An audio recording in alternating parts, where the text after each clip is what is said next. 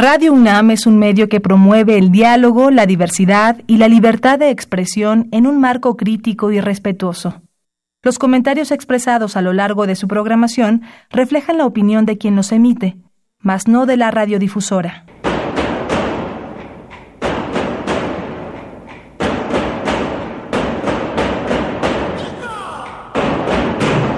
Discrepancias. Atacan a la universidad porque discrepamos. Viva la discrepancia, porque es el espíritu de la universidad.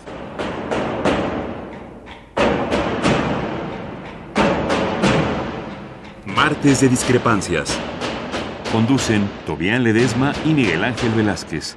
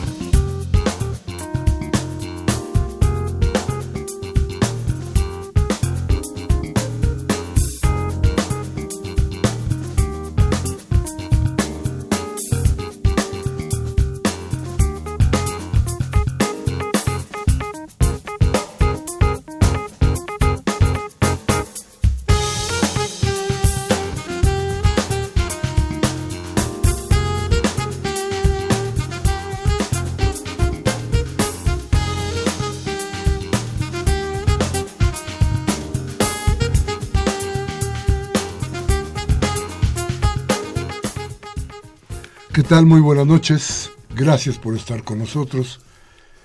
Esto es Discrepancias aquí en Radio NAM, en donde o desde donde le enviamos a usted un abrazo solidario en los casos en los que así sea. Y desde luego el lamento de todos nosotros por la gente que ha dejado de existir a partir del desastre sismológico que ocurrió en el país y en esta capital.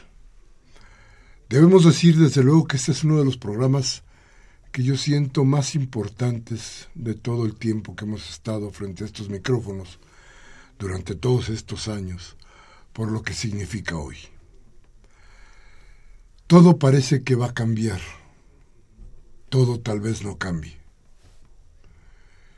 Dependerá de muchas cosas cuál es lo que el resultado de lo que pase después de después de la experiencia que hemos sentido todos nosotros. Hay cosas que tenemos claras, hay cosas que tenemos que ver exactamente en su magnitud y nada más en su magnitud, que no podemos hacer de otra manera. Hay cosas que tenemos que medir muy bien, porque si no, no habremos nunca de poder dimensionarlas como debe de ser. Ustedes, nosotros, vimos desde luego lo que sucedió el día 19 y el 20. El 19 fue increíble. Minutos después de ocurrido el sismo, la gente estaba en las calles, había tomado las calles. Yo no sé cuántos, yo supongo que millones de personas, habían tomado las calles y empezaban el rescate.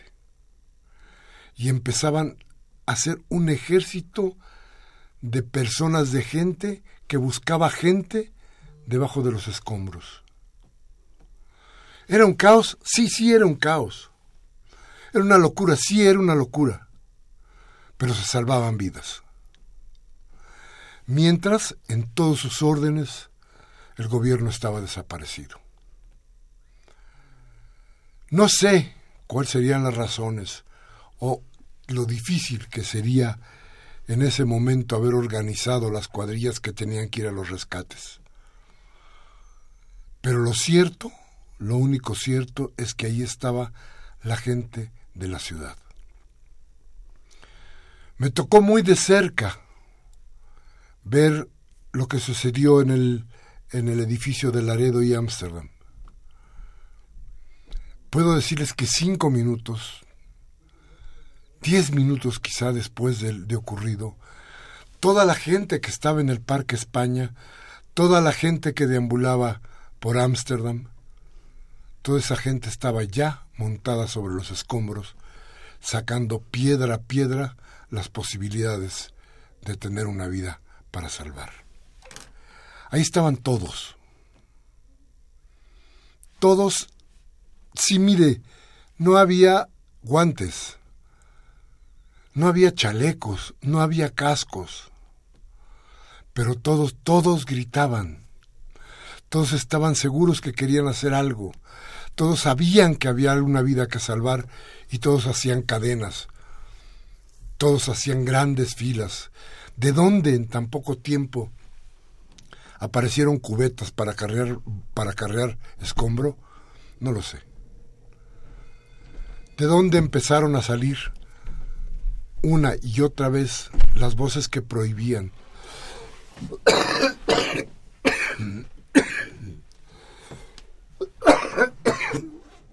Perdón. Y las voces que permitían... No lo sé, pero estaba sucediendo. Había gente que con, con lágrimas sobre el rostro seguía cargando piedras. Muchachos que no sabían exactamente qué estaba pasando porque estaban estupefactos frente a la montaña de escombros que tenían enfrente y seguían trabajando. A un lado se quedaron las bicicletas y algo que era remarcable. No usaban los celulares. Los jóvenes, jóvenes sin celulares, o aparentemente sin celulares, simplemente no los usaban. Estaban ahí, en el trabajo, en el rescate, de inmediato. No había quien los organizara, no había líderes, no había ninguna fórmula que no fuera tratar de rescatar a quien pudiera estar con vida debajo de esa montaña de cemento. Fueron muchos minutos de angustia, fueron muchos minutos de no saber qué se tenía que hacer ni por dónde había que hacerlo. Porque tengo que decirle algo, ¿cómo sabían ellos cuál era la piedra que se tenía que quitar? ¿Por dónde se tenía que empezar? No, no, no. Nadie sabía exactamente qué, pero todos estaban haciendo algo. Era increíble ver ese ejército. Era increíble ver la sincronía que existía entre toda esa gente que no dejaba de rascar, que no dejaba de llevar piedras, que no dejaba de decir cosas, de gritar, de silenciar. Porque de pronto los silencios fueron graves, rotundos, dolorosos. Fueron silencios que a veces presagiaban vida, fíjese qué cosa, que a veces eran de dolor. Eran silencios que inundaron la condesa calle por calle y esquina por esquina. En la calle de Ámsterdam, cuando no encontraba uno en la acera parte de algún, de, algún lugar, de algún edificio, encontraba uno los vidrios quebrados, encontraba uno el coche mal estacionado, subido en la banqueta, encontraba uno esquina por esquina el caos. No sé si la ciudad recibe este esfuerzo de la ciudadanía como debe ser. Creo, vamos a platicar aquí de esto en este programa, creo que hoy hay una ciudad que demanda otra cosa, que demanda algo más, que busca ahora entre las ruinas políticas de la ciudad algo mejor algo que rescatar. Creo que hoy empieza algo diferente. Creo que todavía no sabemos toda la inmensa, la, inmensa destrucción que causa el sismo, pero todavía no tenemos frente a nosotros, tengo usted la seguridad, las posibilidades de renacer y de rehacer esta ciudad. En fin, gracias por estar con nosotros desde luego la disculpa porque el martes pasado, usted sabe, todos sabemos, era imposible comunicarnos, pero aquí estamos una vez más. Todavía buenas noches. Muy buenas noches. Usted y nosotros. Muchas gracias, vamos al corte y regresamos. Nuestros teléfonos 5536 8989. Nuestra alada sin costo 01800 5052 688. Regresamos.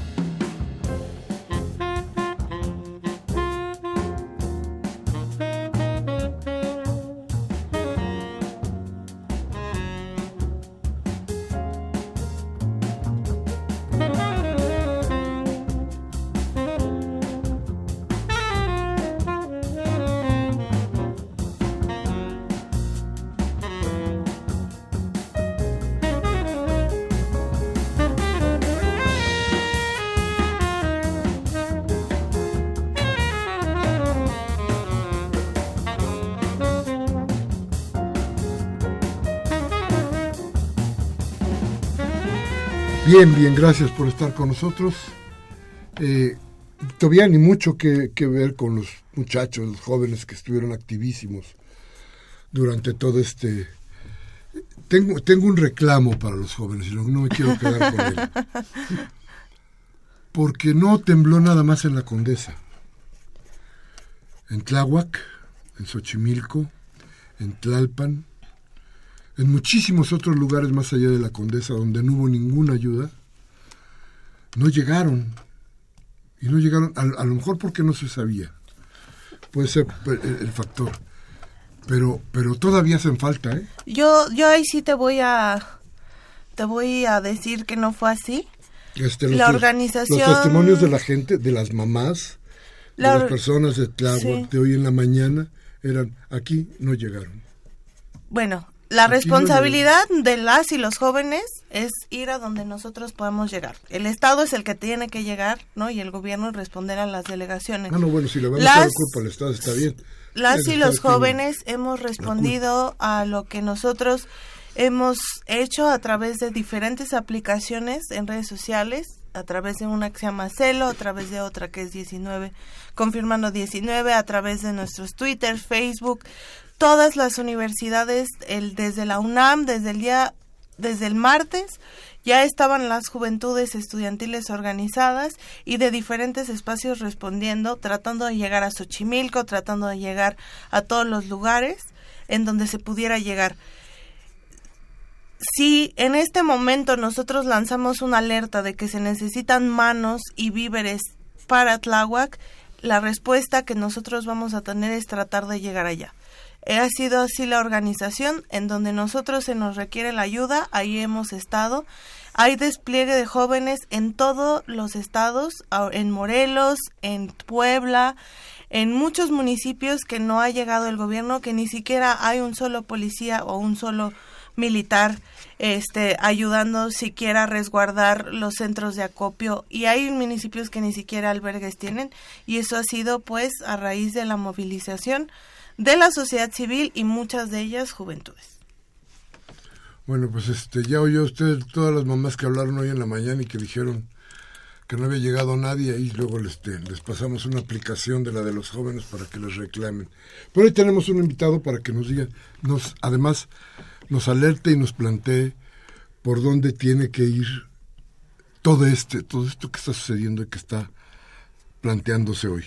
Hoy tenemos con nosotros a Luis Warman, que es el presidente. Es el presidente del Consejo Ciudadano de Seguridad. Muy buenas noches, bienvenido. Hola, ¿cómo están? Muy buenas noches a todos. Y gracias, gracias por estar aquí, porque hablemos, porque tenemos que hablar fuerte. Sí, creo que sí. Creo que sí, creo que es muy duro lo que sucedió. Y tú lo viviste, lo estás viviendo todos los días. Han estado trabajando pues pues, prácticamente desde el martes sin, sin parar, ¿no? Sí. Bueno, pues oye, nos agarró caminando en la calle. Y entonces lo que tú decías, Miguel, eh, te das cuenta que tomamos de nuevo las calles, que volvimos a despertarnos, o más bien nos despertó el sismo, de entender una vez más que si no estamos nosotros pendientes de nosotros mismos, nadie, nadie lo va a hacer.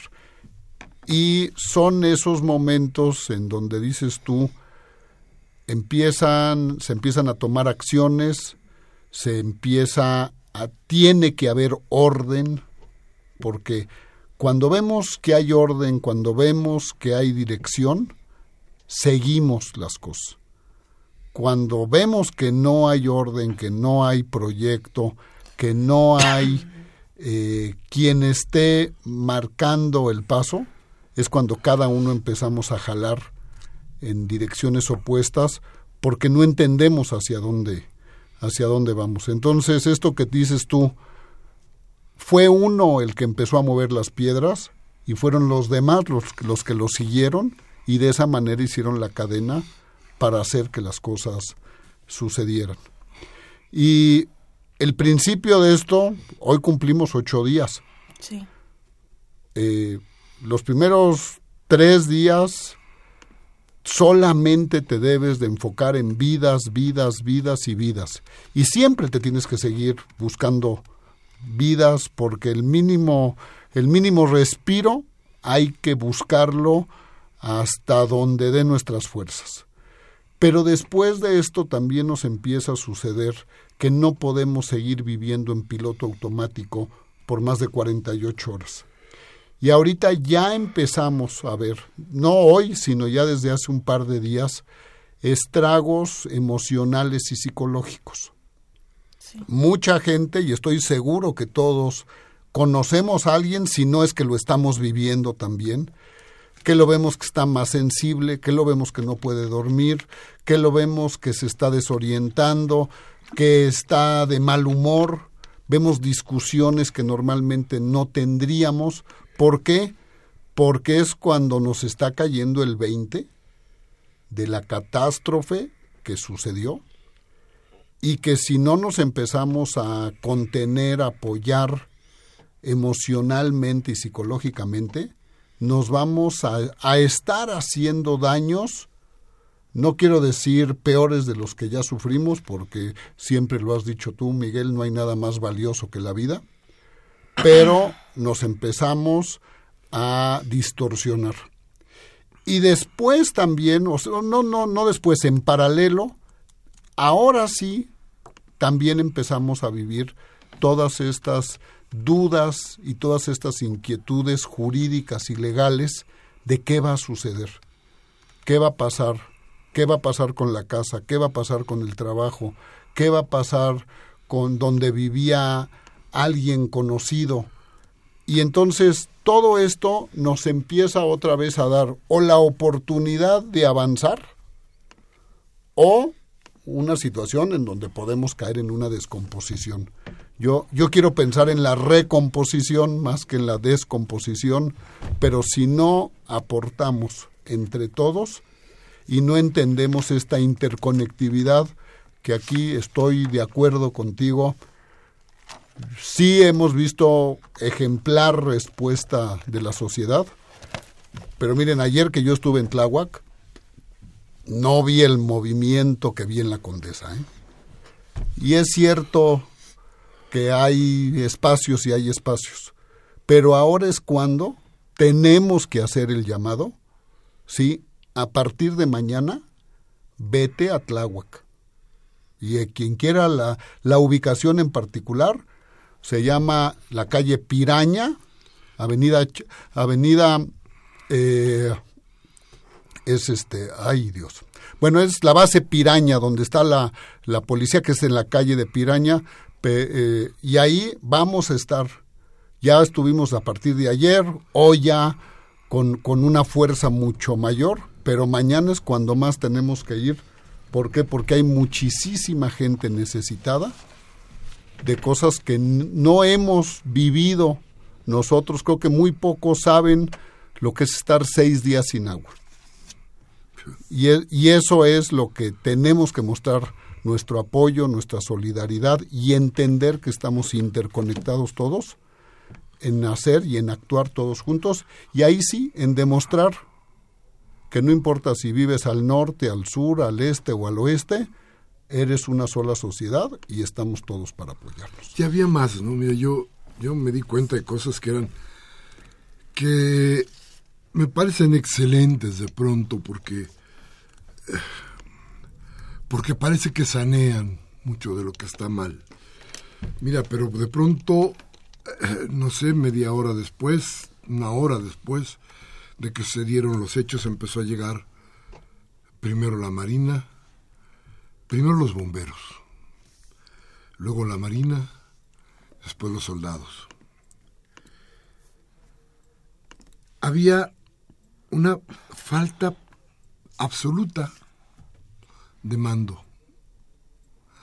Por ejemplo, alguien decía, y, eran las cosas que de pronto parecían increíbles, alguien decía, hay una fuga de gas.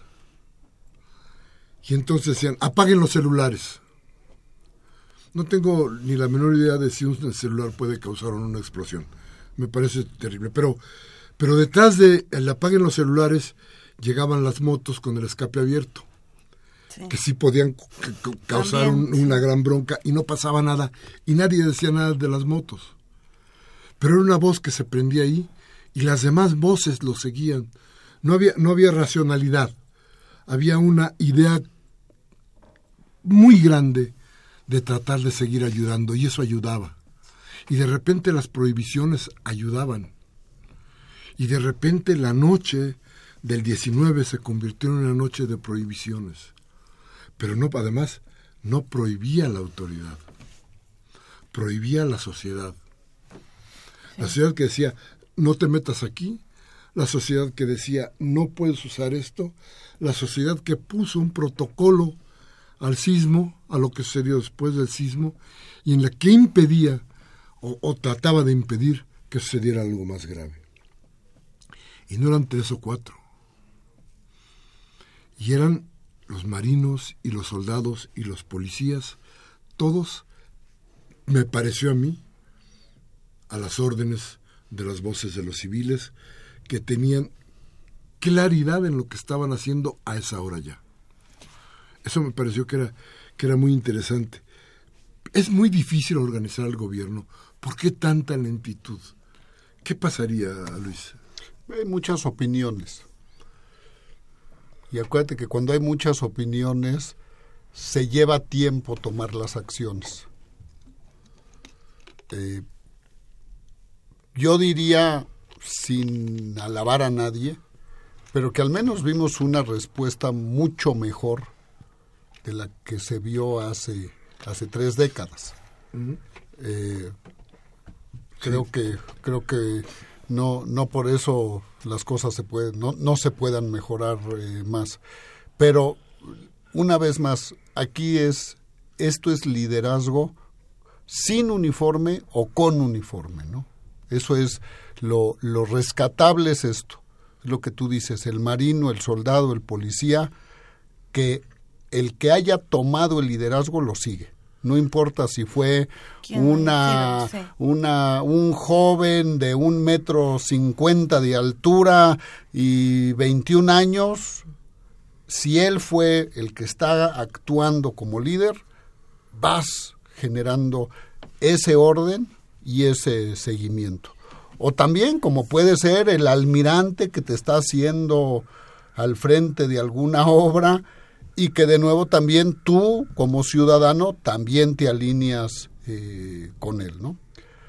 Eh, las respuestas, pues yo creo que poco a poco vamos a ir entendiendo qué estaba haciendo cada uno en cada momento y pues de ahí van a salir también muy buenos juicios, interpretaciones y entendimientos de si las respuestas están o estaban al nivel, y yo diría, si estaban al nivel de la sociedad, porque de lo único que sí estamos seguros es que el nivel, una vez más, la altura de la sociedad ha excedido a cualquier autoridad. Correcto. Sí, y, y hablando sobre todo de lo que está sucediendo en el país en general, es muy importante que hagamos un análisis y una crítica incluso de... Había temblado dos semanas antes en Chiapas y Oaxaca. Y la respuesta en realidad no había sido tanta porque no había sucedido en la Ciudad de México también. Entonces, la preocupación de muchos municipios en Oaxaca y Chiapas a raíz de esto era si se iba a descuidar o no la respuesta del gobierno federal para atender a la Ciudad de México. Tenemos que canalizar los esfuerzos de toda la sociedad para repartirlo también en las partes de la Ciudad de México donde no está llegando y en las partes del país también donde no está llegando, porque hay municipios, Morelos que está cerca de aquí de la ciudad, aunque va mucha gente no alcanza para repartir la ayuda y hay municipios en Chiapas y Oaxaca que desde temblores del 2014 sus casas ni siquiera habían sido reconstruidas. Bueno, yo te diría que desde hace más tiempo son, son las partes olvidadas de pero ahí nos demuestra una cosa que la sociedad de México de la Ciudad de México es el líder es la que hace que las cosas sucedan en nuestro país. Y eso es una gran responsabilidad que debemos de asumir que nosotros nos guste o no nos guste, o les guste o no les guste a otros, somos esta sociedad orgullosamente chilanga la que hace que las cosas sucedan en nuestra ciudad y en todo nuestro país. Por, como bien dijiste, hoy en Oaxaca están recibiendo más apoyo por lo que pasó en la Ciudad de México.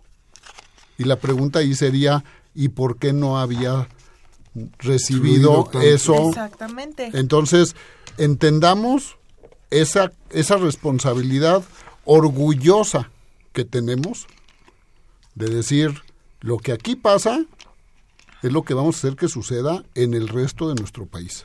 Y debemos de, mira, no podemos copiar ciertas cosas, por ejemplo, lo que sucedió en Morelos, que nos debe llenar a todos de veras de vergüenza y oprobio, porque que el gobernador y su mujer estén desviando la ayuda para sus propios fines, creo que me parece que es lo más grave que, hemos visto por sobre muchas cosas más. Después de saber que hay pueblos en Morelos que casi desaparecieron completos en el temblor. Eso, eso eso va más allá de lo político, eso va más allá de, lo humano, va más allá de todo. Es de una infinita crueldad. Yo creo que ese hombre, antes de que termine, deberían de, de correrlo del gobierno. Yo creo que eso tendría que hacerse un análisis muy especial. Yo, yo, yo aquí te, déjame debatirte un poco. Yo creo que hay, hay que llamar a cuentas, porque también podemos tener las dudas de qué tanto si, hay, si sea una situación creada o no creada, porque mira, en esta semana conocimos a Frida Sofía. Sí. Y resultó que nunca existió. Entonces, hoy creo que también, como sociedad, tenemos que dudar de todo. ¿Por qué? Porque hasta que se nos compruebe cómo son las cosas. Sí, sí, yo creo que ahí las denuncias que hicieron el obispo, por ejemplo, de Cuernavaca, porque llegaban, iban a llegar los víveres para precisamente para la diócesis. Para la diócesis y los desvió la, la, la, mujer del gobernador. Creo que son cosas que pegan. Y ahorita que hablabas tú precisamente de, de, de qué estaba pasando con Frida Sofía, me acordé del Monchito. ¿No se acuerdan ustedes del Monchito? Bueno, yo lo leí apenas, yo. No conocía esa historia hasta. El Monchito era una historia... De un niño, ¿no? También atrapado. No, no, no, no. Fue un abuelo ah, que sale de los escombros diciendo que su, que su nieto, que venía de Coatzacoalcos, que se había quedado a dormir con él, estaba dentro de los escombros y estaba con vida. Eso fue ya casi para terminar los trabajos de rescate en el, en el sismo del 85. Y entonces, cámaras, micrófonos y toda la ayuda se fueron a ver qué, pasaba con el, qué pasaba con el monchito, o el monchis, no me acuerdo cómo era. Y resultó que al final, después de que sacaron todo lo que tenían que sacar, nunca encontraron al monchito. La único, lo único que había real era que el abuelo quería rescatar la caja fuerte que tenía metida en, en su cuarto y donde pretendía rescatar sus bienes, que no eran precisamente el monchito, ¿no? En el caso de, la, de, de, Frida, creo que no fue, no fue así, pero sin embargo era esto. Yo vi jóvenes que decían, sí, a mí me dijo, Frida me dijo a mí. Y le preguntaba el, del micrófono, ¿te dijo a ti? Sí, me dijo a mí. ¿A ti? Sí, a mí. Y le preguntaban a un, a un oficial de Marina y decía que sí, que ya la tenían localizada y que entonces era una serie de... No sé si eran las ganas de encontrar a alguien con vida. Yo, diría que va por y ahí. eso desborda toda la imaginación. Este, pero, pero la cosa es que en estos, en esos momentos, qué bueno que no fueron otro tipo de rumores, estos eran esperanzadores. Hay otros que son terribles, ¿no? Porque hubo quien empezó a decir que iban a seguir temblando inmediatamente. Bueno, Eso causó pánico, ¿no? Este no dijo que la ONU había dicho que iban a empezar, que venía el mega sismo. Sí. Entonces esas cosas que es bueno, que hay alguien sentado en una cabina que está ideando todas estas cosas, o, o de plano, también, así como la gran mayoría responde correctamente, siempre va a haber algún nefasto que va a buscar hacerle daño a la mayoría? Sí, sí. Mira, fíjate nada más. Lo dejo así y vamos, vamos a ir a un corte y luego vamos a regresar, pero hoy atraparon a 12, a 12 tipos que estaban asaltando en diferentes lugares. Justo lo eh, que había exactamente en los lugares donde había habido, estaban robando. Hoy atraparon a 12. Eso es increíble. No vamos al corte, regresamos rápidamente.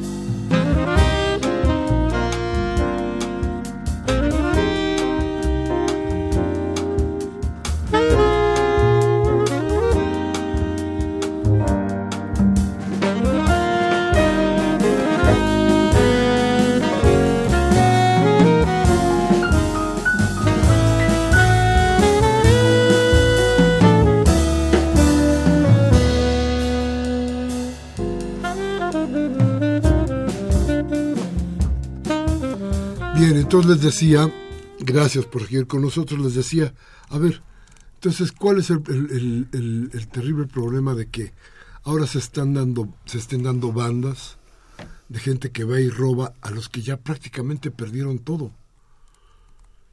es una actividad de rapiña increíble que creo que también debe ser condenada. Yo diría que menos de lo que hizo el gobernador, pero más de lo que se merecen muchos otros muchos otros ladrones. Y, y en esta idea, con todo esto, yo, yo te pregunto, Luis, ¿qué está haciendo el, el, el, consejo, el consejo que tú diriges en todo este... Yo sí, si me permites es, les pido a todos que tengan a la mano la línea ciudadana, que es el 5533 5533. ¿Y por qué? Todos estamos viviendo una situación emocional diferente. La tensión, la presión, el famoso estrés que estamos viviendo ahorita nos está pegando a todos, desde los niños hasta los adultos mayores.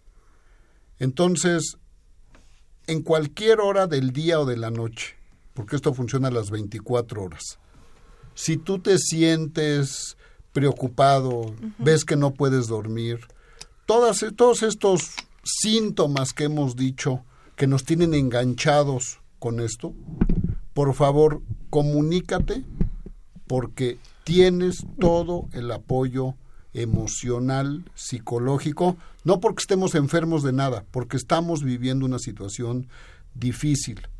Entonces, este es número uno. La llamada, que es lo más rápido. ¿Nos puedes repetir el teléfono? 55 33 55 33 y para todos aquellos que no viven en la Ciudad de México, porque lo único que no nos podemos decir entre ciudadanos es aquí no es, es la larga distancia gratuita que es el asterisco 5533. Repito, asterisco 5533.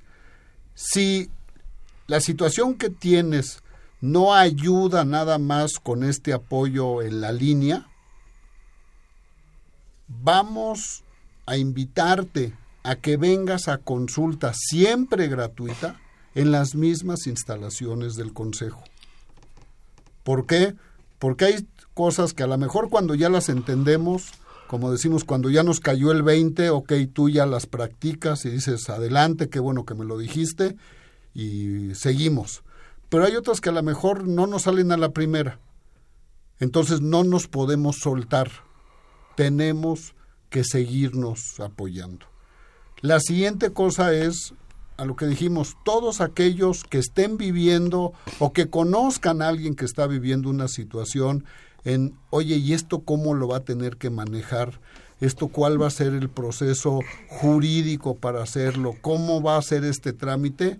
También, una vez más, llamar a la línea y ahí vas a tener abogados que te van a guiar, te van a indicar, te van a canalizar tenemos que servir como puente para que como ciudadanía, uno, no tengamos que ser los expertos en saber de todo, sino que con marcar a un número sepamos que otro ciudadano como nosotros está para ayudarnos y para apoyarnos. Entonces, esto en estos momentos esto es en donde nos tenemos que enfocar, independientemente que la labor del consejo siempre está basada en la denuncia. Y claro, si alguien es víctima de algún imbécil, desgraciado, ratero, ahorita también es cuando también acompañarte a levantar la denuncia ante la autoridad para que no queden las cosas impunes y para que nosotros como ciudadanía, como sociedad, actuemos como debemos de hacer. O sea, pongamos el granito de arena que nos corresponde eh, a nosotros. Y sí, reprobar hoy y siempre todas estas situaciones de delincuencia que pues no no no no no no las aceptamos y ni las tenemos que aceptar y repito son los menos pero esos menos sí nos hacen daño y tenemos que terminar con ese con esa situación entonces esta parte se vuelve muy, muy importante y por favor, 55, 33, 55, 33. Montamos ahorita en la glorieta de las Cibeles eh, una serie de carpas para que todo aquel que quiera ir a consulta, que se sienta mal, que se sienta preocupado, por favor, este, vaya, para que lo atendamos para otra vez en la parte psicológica y en la parte jurídica. O si sabes de alguien, remítelo. Dile, mira, marca este número, habla al 55 33 55 33 y quién quita y si te van a ayudar. Al menos démonos la oportunidad para ver si sí funcionan las cosas. A ver, Iztapalapa, Tláhuac, Xochimilco, Xochimilco, tienen problemas graves de agua. terribles. Hay, la gente se, se incluso se ha organizado hasta para asaltar a los camiones que llevan agua porque la escasez es bestial. Ya tienen muchos días sin tener. Ayer, ayer, ayer nos pasó, Miguel. Ayer nos pasó pipas llenas de agua Sí. a punta de pistola. No le hicieron daño a nadie. Al chofer no lo dañaron, pero sí con la amenaza de decir, te vienes a donde yo te digo. ¿Por qué? Porque hay que entender también, o sea, vivir, podemos, podemos vivir sin muchas cosas, pero sin agua no aguantas más de tres días, ¿eh? Correcto. Entonces, como dicen, ¿para qué hablamos de seguridad? ¿Para qué hablamos de educación? ¿Para qué hablamos de salud? Si lo primero que no hay es agua. Sí. Esa tiene que ser ahorita esa, esa prioridad. Y vuelvo, y eso es lo que decíamos, ahí tenemos que mostrar esa solidaridad entre todos, a decir, ¿sabes qué? Mira, puedo llevar una botella, llevo una botella. Puedo llevar una pipa, llevo una pipa. Puedo llevar 10 mil litros, llevo 10 mil litros, ¿no? Eso ante todo. Y de ahí a entender por qué nos pasan estas cosas. O sea, ¿por qué estas diferencias? ¿Por qué, por qué tenemos un Tláhuac que está años atrás de otras áreas, de otros espacios de, la ciudad? Juárez, claro. O sea, yo llego hasta pensar que estas son estrategias que pueden ser políticas o convenientes, de decir, tengo que tener eh, regiones que no puedan progresar al ritmo que todos quisiéramos, porque a lo mejor eso es conveniente políticamente, ¿no? Y tenemos que cortar con esas cosas.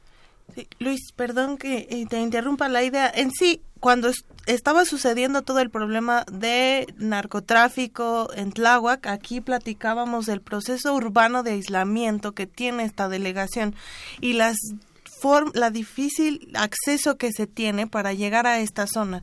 Entonces, en una situación de emergencia como esta, se visibiliza justamente los grandes niveles de desigualdad que tenemos en la Ciudad de México, donde no es fácil acceder a estos espacios, donde es muy difícil hacer llegar la ayuda, que depende de la organización ciudadana, porque si no, estas colonias justamente van a hacer lo que tengan que hacer para tener sus necesidades básicas cubiertas y eso puede llevar a un deterioro social todavía más grave de lo que ya estaban viviendo en estas Así, delegaciones. así es. Yo, yo escucho ahorita, y yo creo que todos, la danza de los millones, que dices, bueno, ahora resulta que lo que a todo mundo le sobra son los cientos y los miles de millones. Oye, ¿qué hacer avenidas es tan caro? Porque digo, pues ahorita los, los partidos políticos, ya uno dice que él ya va a dejar doscientos y tantos millones y los otros... Sí, Oigan, claro. ¿sabes qué? Pues ese dinero, pues, si ahí ha estado siempre, ¿por qué nunca lo han dado, no? Claro. Es, es, es- mira, van a cambiar tanto las cosas que cuando los partidos empiezan, esa, esa jugada se la van a... Le- les va a salir la les cara, va a salir la carambola, terrible, ¿no? esa, esa jugada que les hizo Andrés Manuel, terrible va a ser, porque ahora los partidos políticos van a tener que dar, destinar su dinero, el dinero que era, pues para la compra de votos, entre otras muchas cosas, la van a tener que destinar a esto, hasta donde podemos ver, aunque ya hay quien, desde luego legaloidemente, pretende que no se den, que esos dineros no cambien para allá. Sin embargo, bueno, los partidos políticos que terminaron totalmente desaparecidos en este, en este conflicto, hacen lo único que pueden hacer, comprar, tirar dinero, porque ya no tienen ni los centros de apoyo, porque no tienen las juventudes que vayan a convencer a las juventudes, porque no tienen orientadores, porque no tienen absolutamente nada, porque ideológicamente han perdido todo. Y lo único que pueden hacer es comprar, Son tan pobres, tan pobres, que compran todo. que lo único que tienen es dinero. ¿sí? Sí, lo único que buscan es comprar. Este, y cuando tú decías esto de ¿será que los que los quieren dejar pobres? Sí. ¿Te acuerdas que las teorías, las teorías más puras del, del capitalismo siempre tiene que haber un ejército de mano de obra de reserva que sea la que vaya a cumplir necesariamente con aquellos que faltan en algún momento, ¿no? Pero, pero a ver, Miguel, pero aquí ni siquiera estamos llegando a eso. Esto se volvió Entonces, la, ma- la mano de obra que, que la estás condenando a que tenga que actuar en contra de sí misma. Ha llegado, ha llegado al, al- el proceso de, de descomposición es tan grande que hoy sí ya se rebasa todas las teorías, ¿no? Yo creo que eso es, eso es terrible, pero ¿cuáles son las lecciones que nos deja esto? ¿Qué sigue? Vamos, a, este programa lo tenemos que Yo- hacer mucho yo- más largo porque... Yo, te, ¿Pero yo diría una cosa, yo, yo haría esta pregunta. ¿Será esta la primavera mexicana? A ver, No, esa es la pregunta que yo dejo. Yo espero, después de 1985, llevó 15 años a que viniera un cambio que desafortunadamente no nos dio los resultados que, que hubiéramos querido o hubiéramos esperado. Dicen que cada vez los ciclos son más cortos, que lo que antes se tardaba 40 años en pasar, ahora ya nada más sucede, o antes nada más sucedía en 10 y ahora ya nada más sucede en uno o dos. ¿sí? Entonces, podrá ser a lo mejor que esto es el, el augurio o esta situación que lo que el hombre no ha hecho, la naturaleza lo esté haciendo y efectivamente sea este esta primavera mexicana, esta oportunidad para ahora sí hacer lo que debemos hacer y ahora sí comenzar una ruta para que salgamos todos adelante. Pues, pues ojalá, mira, de cualquier manera, hoy también cumplimos tres años de la desaparición de los 43. Es septiembre, septiembre que parece que no, pero pasan muchas cosas. Sí. Septiembre al que tenemos que darle la vuelta, ¿no? Tenemos que se- seguir haciendo las cosas, pero de diferente manera. Pero yo te diría bendito septiembre. ¿eh? ¿Por qué? Porque no nos dejemos distraer. Los, program- los problemas siguen, ¿eh? sí. Lo que pasa es que las noticias, pues han salido otras, pero no se nos olvide gobernadores que, se- que, que- que tienen que estar en la cárcel, no se nos olviden fiscales, delincuentes, no se nos olviden actos de corrupción. Lo que sí, con todo respeto, ya ahorita pues el socavón ya no es noticia. Qué barbaridad. Una sola diferencia frente a aquel 85 y esto. Organización. Allá surgieron líderes que usted todavía ve y que a lo mejor no han sido lo mejor que, que pudo haber parido la organización social en aquel tiempo. Hoy hay una carencia increíble de liderazgos. No hay una cabeza, no hay una forma, no hay a quien dirigirse, no existe nada. Yo espero, yo espero eso sí, que poco a poco se empiecen a cuadrar más las cosas para poder ingresar de veras a una nueva participación, a una nueva idea. En fin, vamos con sus llamadas, con su voz, que es lo más importante para nuestro programa. Sí, Bien. voy a iniciar leyendo un comentario que me mandan vía WhatsApp desde Morelos, que se encuentran en la Escuela Primaria General Gabriel Tepepa, ubicada en el municipio de Tlatitenango, Morelos. Y bueno, me mandan un mensaje muy largo que ellos han logrado desde la sociedad civil hacer un acopio ciudadano y que no les ha llegado ayuda de ningún lado y que si quieren apoyar o hacer alguna colaboración, comunicarse al WhatsApp el 52 42 19 15 99. Bien, nos dice Lino Valdés de Tlalpan. Las y los jóvenes de la Ciudad de México son la principal fuerza que se volcó a las calles en este momento de crisis. Participaron día y noche, aportaron lo que tienen y lo que no, y lo que no lo consiguen. Es una vergüenza que a estas alturas de la crisis ninguno de los gobiernos apunten, apunten aparten la herramienta necesaria y traten de seguir eh, consiguiendo lo que se necesita a través del acopio. Gabriel Campos de Benito Juárez. Volvió a repetirse lo de 1985. Rebasó la ciudadanía al gobierno local y federal y se desgarra las vestiduras envueltos en la bandera institucional. El líder del PRI, Enrique Ochoa, llorando casi por devolver el dinero que le sobra, pero no tomarán. y no tomarán en cuenta las pensiones vitalicias de expresidentes de la Suprema Corte de Justicia. También a ellos les toca recorte presupuestal y sus gastos médicos exagerados que se vayan al ISTE y al IMSS. Dice Justino López de Tlanepantla, el dinero que se les va a regalar a los banqueros por el Fobaproa, que son miles de millones de pesos, nada más en este año, que no se les pague a esa banca ladrona que opera en México y que se desdinde eh, y que se destine a la reconstrucción y apoyo de los damnificados. Los municipios Santa María del Mar, San Donicio del Mar, San Francisco del Mar, en la costa oaxaqueña, están sin ninguna ayuda. Son comunidades brutalmente pobres que no debemos olvidar. Saludos.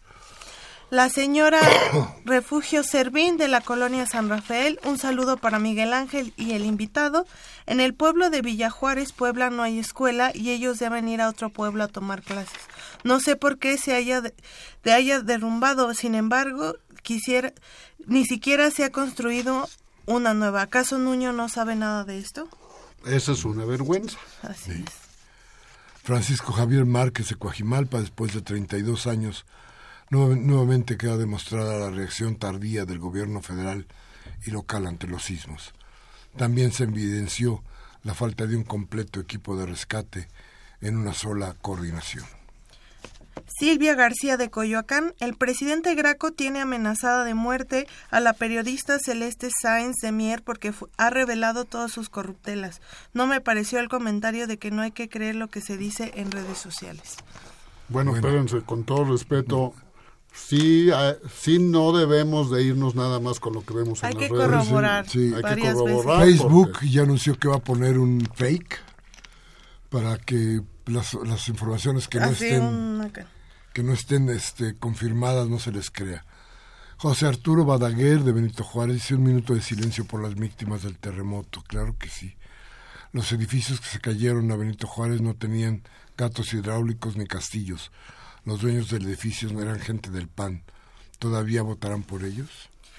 Aquí voy a repetir, me piden que repita el WhatsApp para Morelos, es el 5542 1915 99 55 42 19 15 99. La señora Cárdenas de Naucalpan dice, en las redes sociales se firmaron los camiones que iban a Morelos. La presidenta de Juchitán se estaba apoderando de las donaciones. Nosotros no andamos inventando. La señora Cárdenas, también otra vez de Naucalpan, dice, estamos ayudando desde lo que sucedió en Oaxaca y los presidentes municipales están apoderando de los apoyos. Un ejemplo, Juchitán, y además hay que mencionar que el gobierno se hace el oxiso. Ricardo López de Chapultepec dice, en Hueyepan, Morelos o Guayapan, Morelos, se repartió ayuda. Había muchos ciudadanos, pero en las 24 horas estuvimos, que estuvimos no llegó ayuda del gobierno ni municipal ni federal. Solo los ciudadanos estaban ayudando. Porque percibimos que la gente que recibió las despensas eran damnificados, que son gente en extrema pobreza. En fin de semana, ayudar a Xochimilco. Maestro Manuel Mundial, un saludo desde Iztapalapa. Nos dice, hoy se cumplen tres años de la muerte o desaparición de los 43. Los embates de la naturaleza nos siguen alertando de la privatización de la política con recursos públicos, que es lo peor, lo que implica que los rateros sigan financiando sus robos con más robos a la nación. Un, un cascal nuevo sería sería suficiente unas nuevas donaciones, pasar a meter y no pasar a meter tanto ratero que hace, se hace rico a costa de los mexicanos haciendo leyes banales que los mantienen en la impunidad.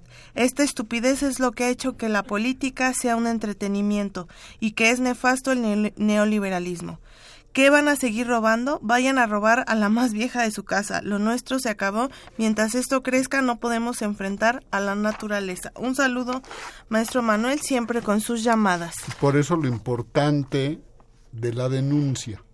La Ah. denuncia es la herramienta de la sociedad para ir en contra de la corrupción, de la impunidad y de la delincuencia. Sobre todo ahora también un proceso de seguimiento, ¿no? A la aplicación de los recursos para la reconstrucción y en cómo lo, cómo van a hacer, en qué zonas, ¿no? Tiene que hacerse un observatorio incluso ciudadano de esto que Pues está démosle, sucediendo. démosle seguimiento. Yo creo que seamos cuidadosos en no seguir armando nuevas instituciones, Claro. porque ya tenemos la que cuida, a la que cuida, de la que cuida, y nos damos cuenta, como bien se dice, pues que nada más el dinero se va En en, estar generando cuidadores y las cosas siguen sucediendo.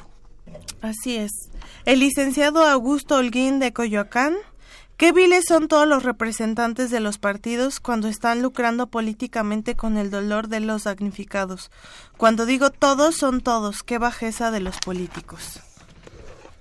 Y finalmente, una llamada de Máximo García de Venustiano Carranza. Saludos a Miguel Ángel y a todo el equipo. Un saludo de regreso, muchas gracias. Leí una revista científica donde un científico alemán pronosticaba que en unos años habría este tipo de catástrofes debido a la extracción de tanto petróleo. Hay coches eléctricos que bien podrían suplir los actuales, pero la industria no les permite sacarlos a la venta por la ambición del dinero. Fíjate que Bueno, dejemos de usar el coche y mejor busquemos medios mejores medios colectivos para dejar de utilizar el coche. es una de las tareas que deben de emprenderse ya. Me quedé con Ricardo López, que hablaba de Xochimilco, que decía este fin de, semana que acudió a Xochimilco, al pueblo de Santa Cruz, Zacatixtla. Dice, y ahí están demandando agua y las autoridades aún no habían, no habían llegado. Dice que en Oaxaca, en los límites con Chiapas, hay por lo menos cuatro municipios que no han recibido nada. Y al final dice, ¿en dónde puedo comunicarme con la a la Facultad de Ingeniería para pedir el manual de autoconstrucción y mejoramiento de vivienda? Fíjese que no sé si está la, la- está la está, está la universidad trabajando. Si está Sí. trabajando la universidad, entonces, este, si se comunica usted aquí mismo, hable usted, yo creo que en, en- en cualquier hora de la mañana, a los teléfonos que, te- que tiene ya, y pregunte usted cuál es el teléfono. Yo creo que ahí se lo pueden dar con todo gusto. Pues se nos está acabando el programa, Luis, ¿con qué cerramos? ¿Qué viene? Yo ¿Qué nada más les pido hacer? uno, 55 33 55 33. Apoyémonos. Ahorita las situaciones emocionales son muy, muy importantes. El entender jurídicamente lo que se debe de hacer también es muy importante. Y por favor, vamos a partir de mañana o a partir de ya, tanto Xochimilco como Tláhuac, por favor, mostremos de lo que estamos hechos y entrémosle todos para tratar de demostrar una vez más el tamaño que somos como sociedad. Sí, eso es, eso es importante. Yo les diría, tengan en cuenta que todos, todos nosotros vivimos en esta ciudad y esta ciudad requiere reconstruirse desde todos los puntos de vista. Los edificios de concreto y los edificios del espíritu del gobierno. En fin, se nos acabó. Sí. ¿Todo bien? Pues Se y nos acabó. que programa. salgamos también a reconstruir no solo ciudades sino vidas porque tenemos todavía mucho que trabajar. Y esto apenas comienza, ¿eh? Ojo, estamos a una semana. Vienen semanas, meses y años y recordemos que después vienen los olvidados de los terremotos. como ya pasó. Y si no aprendemos, ni modo, ¿eh? ya veremos las consecuencias. Hoy martes 26 de septiembre del 17, Humberto Sánchez Castrejón en los controles técnicos, Mariana Mondragón y Leonel Quintero en la asistencia de producción, Baltasar Domínguez en la producción, su servidor, Miguel Ángel Velázquez y Tobián Ledesma. Buenas noches, que les deseamos que, que tenga usted una buena noche, descanse, mañana será otro día. Desde luego hoy, por ser este día, para todos ustedes solamente un abrazo de solidaridad y la mejor de las noches. Hasta pronto.